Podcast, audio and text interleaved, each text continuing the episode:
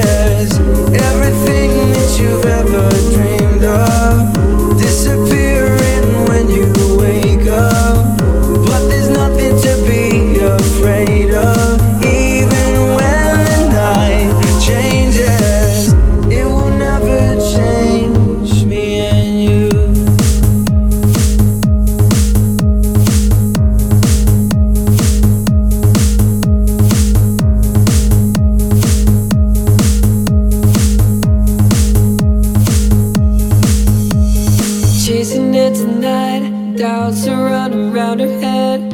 He's waiting, hides behind a cigarette. Heart is beating loud, and she doesn't want it to stop.